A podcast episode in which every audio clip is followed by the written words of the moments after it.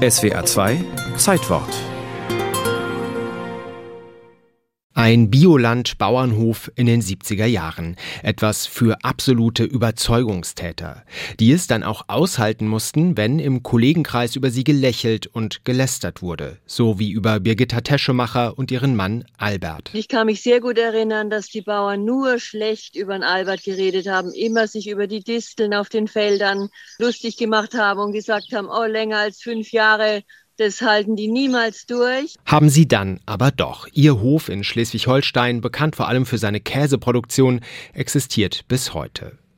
Als Teschemachers damals der konventionellen Landwirtschaft abschworen und sich dem heutigen Bioland anschlossen, gab es diesen Zusammenschluss von Biolandwirten erst seit wenigen Jahren. Gegründet worden war er am 25. April 1971 in der Nähe von Reutlingen in Baden-Württemberg. Als Vorläuferverein Biogemüse e.V. genannt. Es waren sehr viele engagierte Gärtnerinnen und Gärtner und auch der erste Vorsitzende Martin Scharpf war ein Gärtner aus Baden-Württemberg.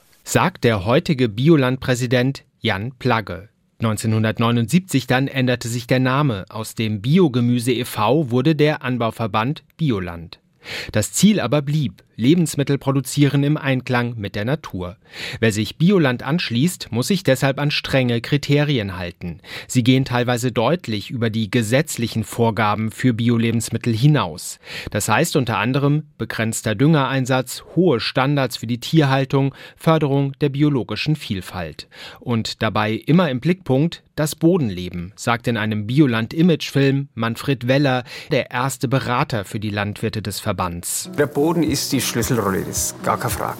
Ist er zu nass, ist er zu trocken, dass man ein Gefühl entwickelt, äh, wann mache ich denn was kaputt, wenn ich zu früh mit einer Technik vielleicht auf den Acker komme, wann muss ich eigentlich noch warten. Hier müssen wir uns eigentlich vor allem nach dem Boden richten und nicht nach dem Kalender. Dieses Prinzip aus der Anfangszeit gilt bis heute unverändert. Ansonsten aber würden die Gründerinnen und Gründer von damals das Bioland von heute wohl nicht mehr wiedererkennen, denn aus zwölf Mitgliedsbetrieben sind aktuell knapp 8800 geworden. Bioland ist damit der größte Bioanbauverband Deutschlands, weit vor Demeter oder Naturland. Mitverändert hat sich das Angebot. Gab es anfangs vor allem Gemüse, prangt das Biolandsiegel mittlerweile auch auf Fleisch- und Milchprodukten, Backwaren, Obst, Wein, Fisch, Honig oder Zierpflanzen. Die vielleicht entscheidendste Veränderung aber, die Nachfrage nach Bio ist im Laufe der Jahrzehnte explodiert. Natürlich auch deshalb, weil es heute überall zu kaufen ist. Selbst bei einem Discounter wie Lidl. Mit dem hat Bioland im Jahr 2018 eine Zusammenarbeit beschlossen. Ein Aufschrei ging damals durch die Biobranche. Auch viele Bioland-Mitglieder waren entsetzt. Bio und billig, das passt nicht zusammen, hieß es, und den Hof- und Bioläden bricht die Kundschaft weg, wenn es Bioland erst bei Lidl gibt, so die Befürchtung.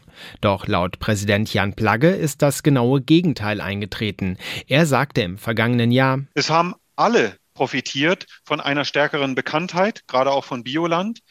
Und wir müssen Verbraucher mit ins Boot nehmen und umstellen, die, die noch nicht zu uns kommen.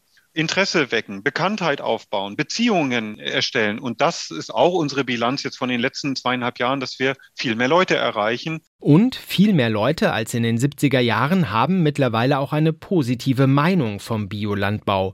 Birgitta Teschemacher jedenfalls hat festgestellt, gelächelt und gelästert wird über ihren Biolandhof schon lange nicht mehr. Kommen sehr, sehr viele positive Rückmeldungen jetzt, dass es diesen Hof gibt und dass wirklich alle total anerkannt sind. Jahrzehnte nach der Gründung von Bioland sind die Überzeugungstäter von damals also längst angekommen in der Mitte der Gesellschaft.